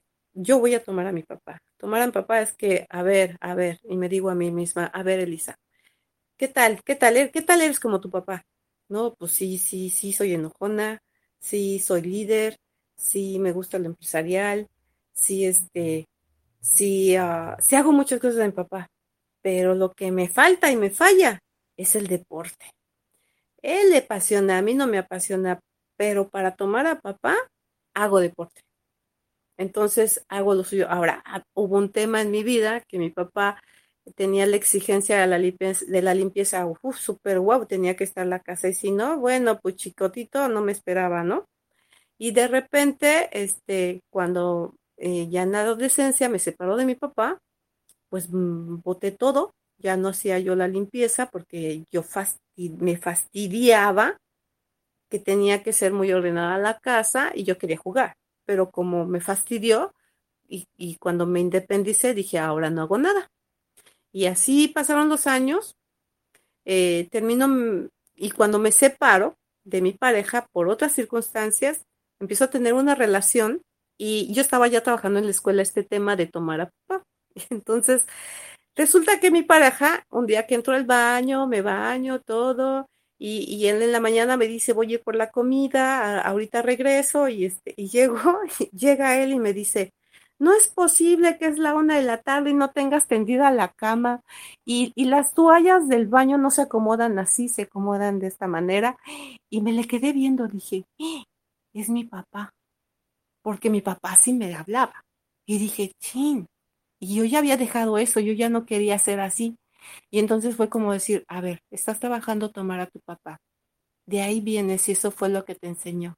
Y en ese momento, sin decirle nada a él o, enojarme, agarré y dije, sí, tendí la cama tranquilamente y a partir de esa fecha, las toallas siempre las colocaba como él me lo solicitaba. No era una forma de complacer a la pareja, sino que yo estaba aprendiendo a hacer como mi papá. Y la pareja me estaba llevando a mirar a mi papá. Entonces, eso es tomar a tu papá. Tomar de dónde vienes y ponerlo en la práctica. Y que sí, bueno, a lo mejor este tema de ser enojona, le he bajado rayitas y he trabajado mucho y cuando yo llegué a tocar la paz interna, se acabó la enojona, ya no volvió a existir. Pero sí la reconozco dentro de mí, porque yo vengo de papá. Y lo mismo les puedo decir eh, con relación a mi mamá y entonces decir todas sus características y darme cuenta de dónde vengo, quién soy y entonces reconocerlo.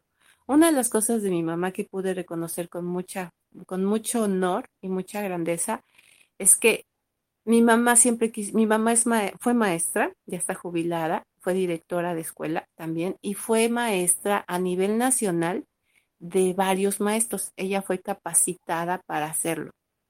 Entonces yo recuerdo que de niña me decía, a mí me da mucho miedo que darle clases a los maestros porque hay maestros que, híjole, tienen hasta doctorados y, pues la verdad, ellos saben más que yo. Yo, yo entre mí decía, no le decía a mi mamá nada, pero en mi cabecita decía, pero ¿por qué voy a, va a tener miedo a mi mamá si para eso la capacitaron? Cuando yo entré a la prepa, mi mamá me metió a la normal Y yo me enojé con mi mamá y le dije, ¿por qué me metes a la normal? Pues porque quiero que estudies para maestra. Y le dije, yo no quiero estudiar para maestra, yo quiero ser diseñadora, de, decoradora de interiores.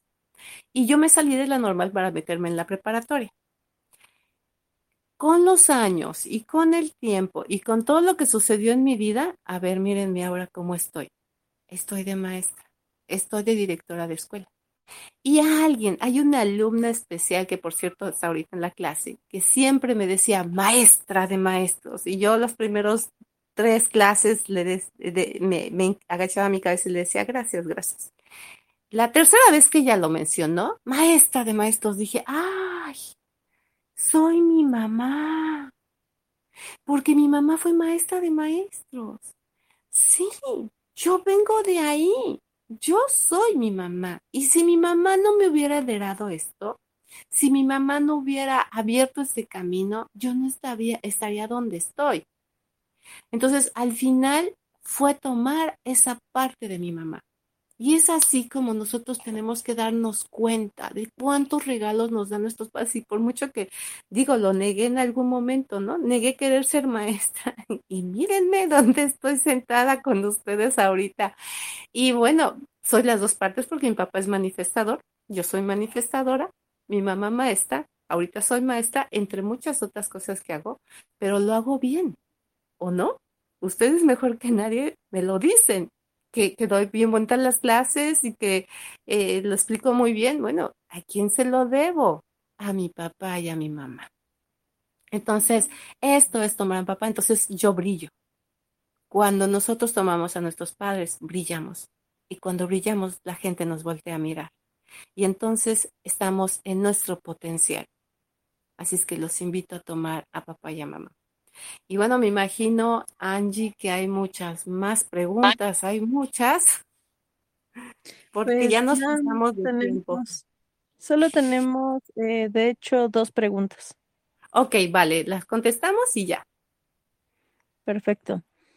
Dice, ¿qué pasa cuando el niño no lleva el apellido de su padre?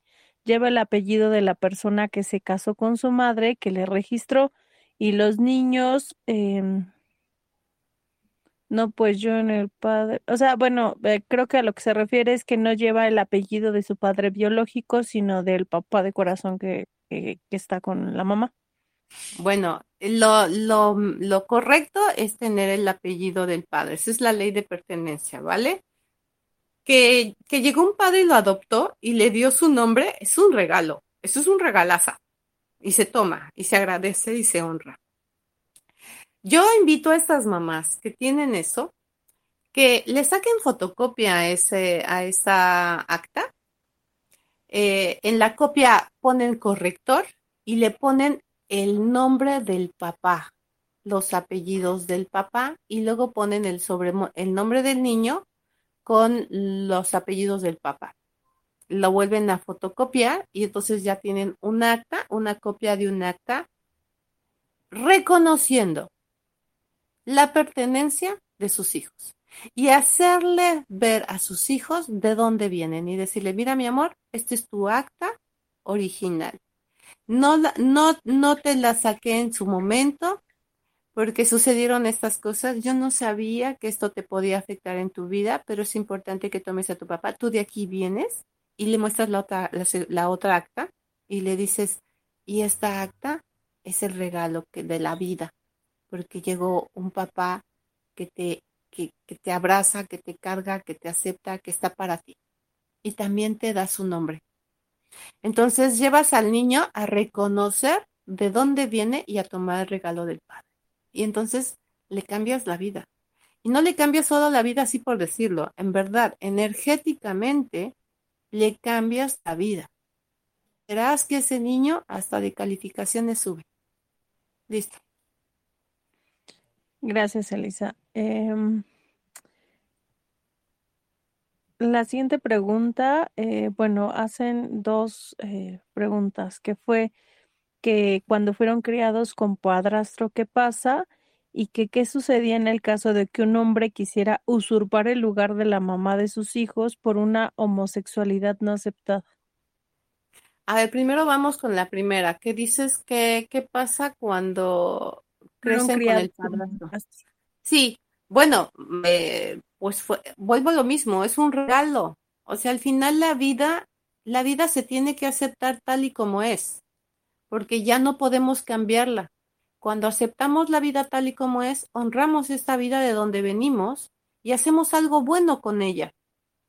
Ya pasaron las cosas, bueno, y ahorita ya tienes otro conocimiento. Bien, aplica ese conocimiento.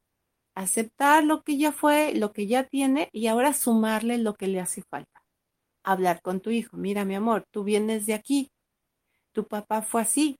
La historia de amor mía con tu papá para que tú llegaras fue esta.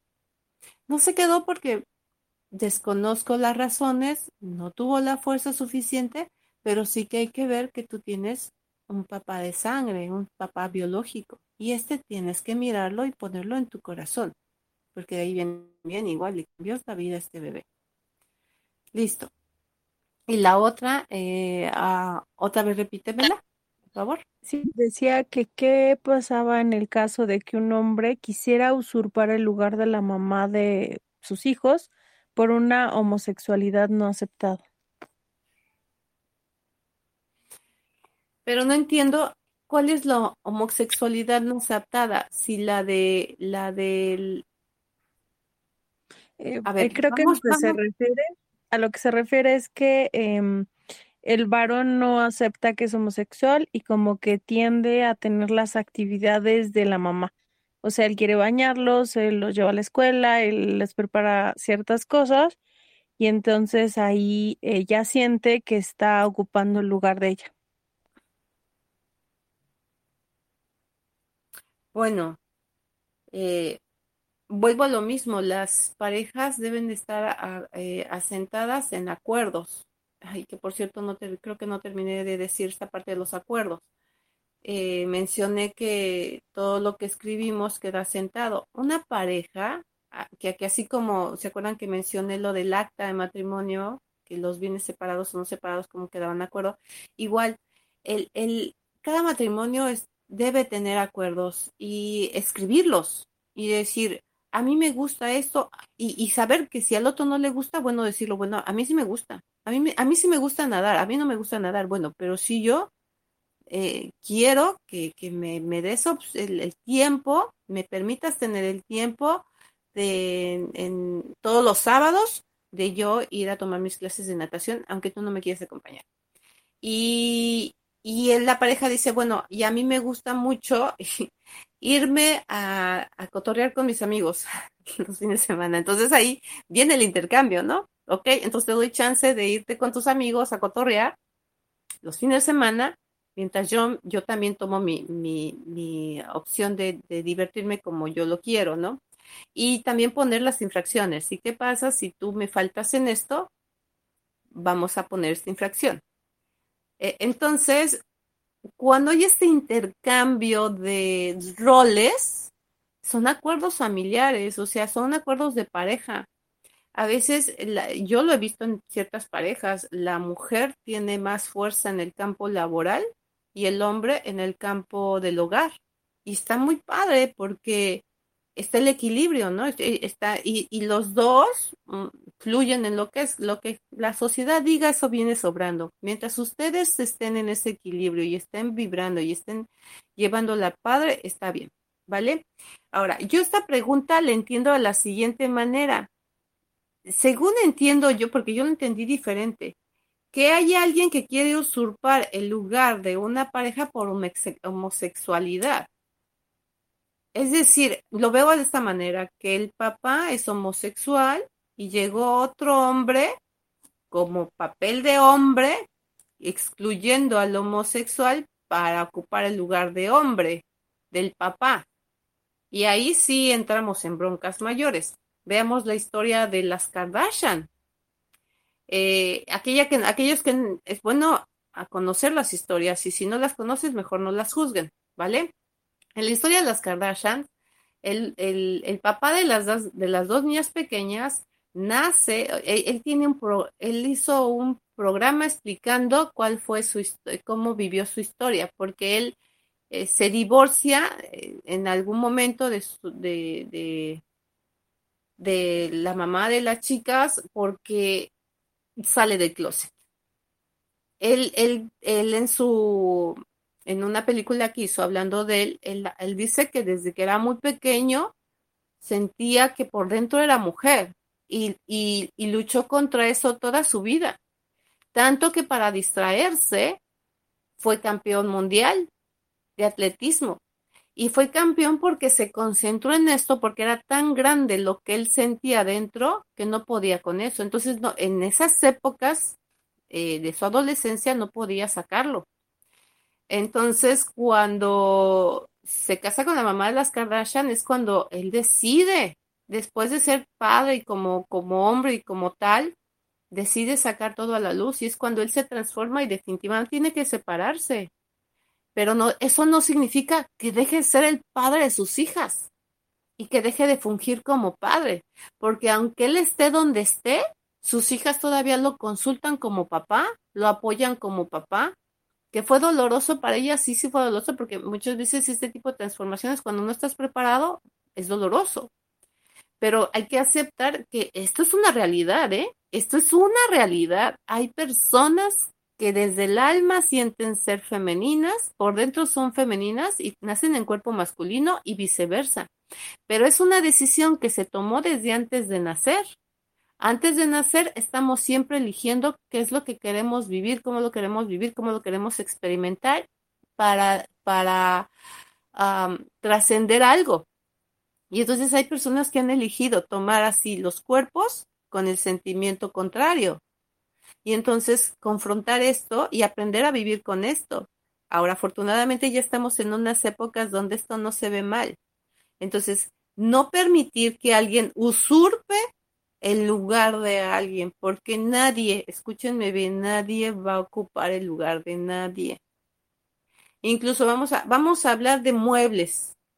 Em, en tu recámara, bueno, pues tu recámara la vestiste, ¿no? Le pusiste una, una cama, eh, con su colchón, un tocador y un, un buró, ¿vale? Un buró y, un, una cajonera. tienes esos muebles, pero un día te cansaste de la cama y la vas a cambiar. Y, y, la cama se va, la vendes, la pides, lo que tú quieres hacer, y se queda un lugar ahí en el espacio. No hay nada, absolutamente nada. Pero ese espacio ya tiene una información que ahí va una cama. Entonces va a llegar una cama nueva, que aparentemente la suplanta pero los momentos vividos en la otra cama, nadie te los va a, esta cama no los va a suplantar, ¿eh? Que vas a vivir otro tipo de eventos con esta cama. Así que es lo mismo. Un ser humano, si esto son un artículo, un mueble, os imagínense un ser humano, jamás será suplantado. Somos únicos, exclusivos, maravillosos, y hay que aprender a aceptarnos y amarnos tal y como somos y no permitir que nadie usurpe el lugar de nadie o que suplante el lugar de nadie porque generamos heridas.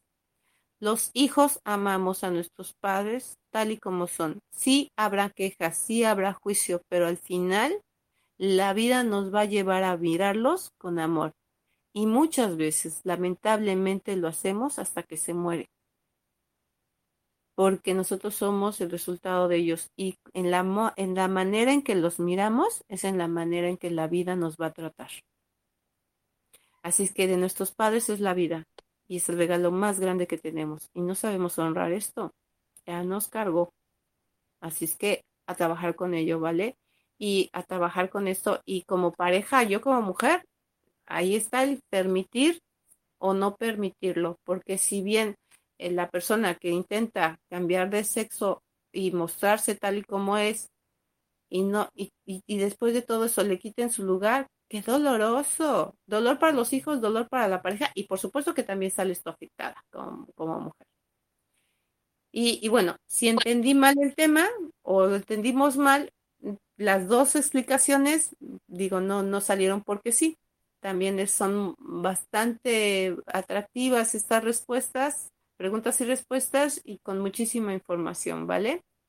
Sí, Elisa, creo que tocaste eh, ambos temas porque no, nos confirmó que ella decía que el papá es homosexual, que le quitó los hijos a la mamá y los hijos y él están siendo como si fuera O sea, que él actúa como si fuera la mamá de los hijos y los alejó de la mamá.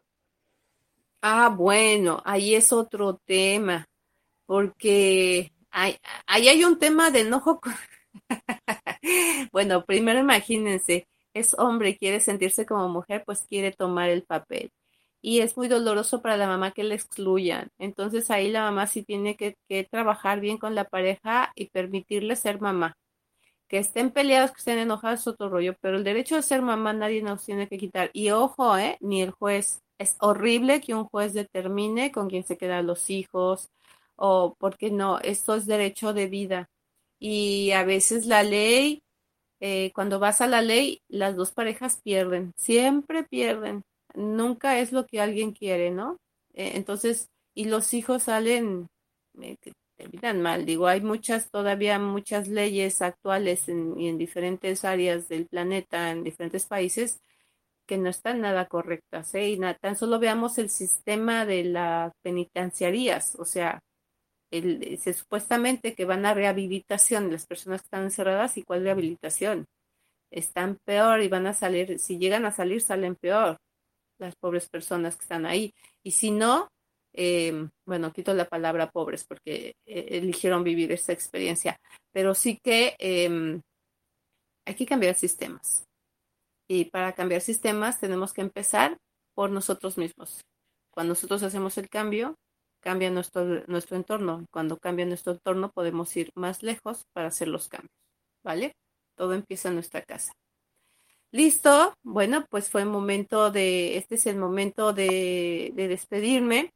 Hay un, tocamos temas de leyes, de, de leyes universales. Hay, hay, un, hay un curso que voy a dar en las dos siguientes semanas de dos horas cada, cada clase, son cuatro clases eh, de las leyes universales. No solamente voy a hablar de los órdenes del amor, voy a hablar de las leyes herméticas, de las leyes que te dan poder, y son más de 100 leyes, mucho más de 100 leyes que nos gobiernan y que si no las conocemos, seguimos ahí llegándola.